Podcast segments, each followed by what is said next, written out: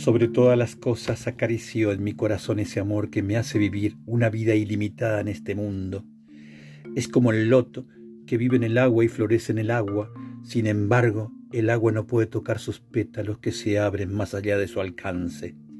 Es como una esposa que entra en el fuego ante el requerimiento del amor. Arde y permite que otros se aflijan, sin embargo nunca deshonra el amor.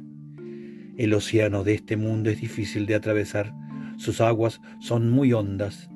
Kabir dice, escúchame, oh Sadhu, pocos son los que han alcanzado esta orilla ilimitada.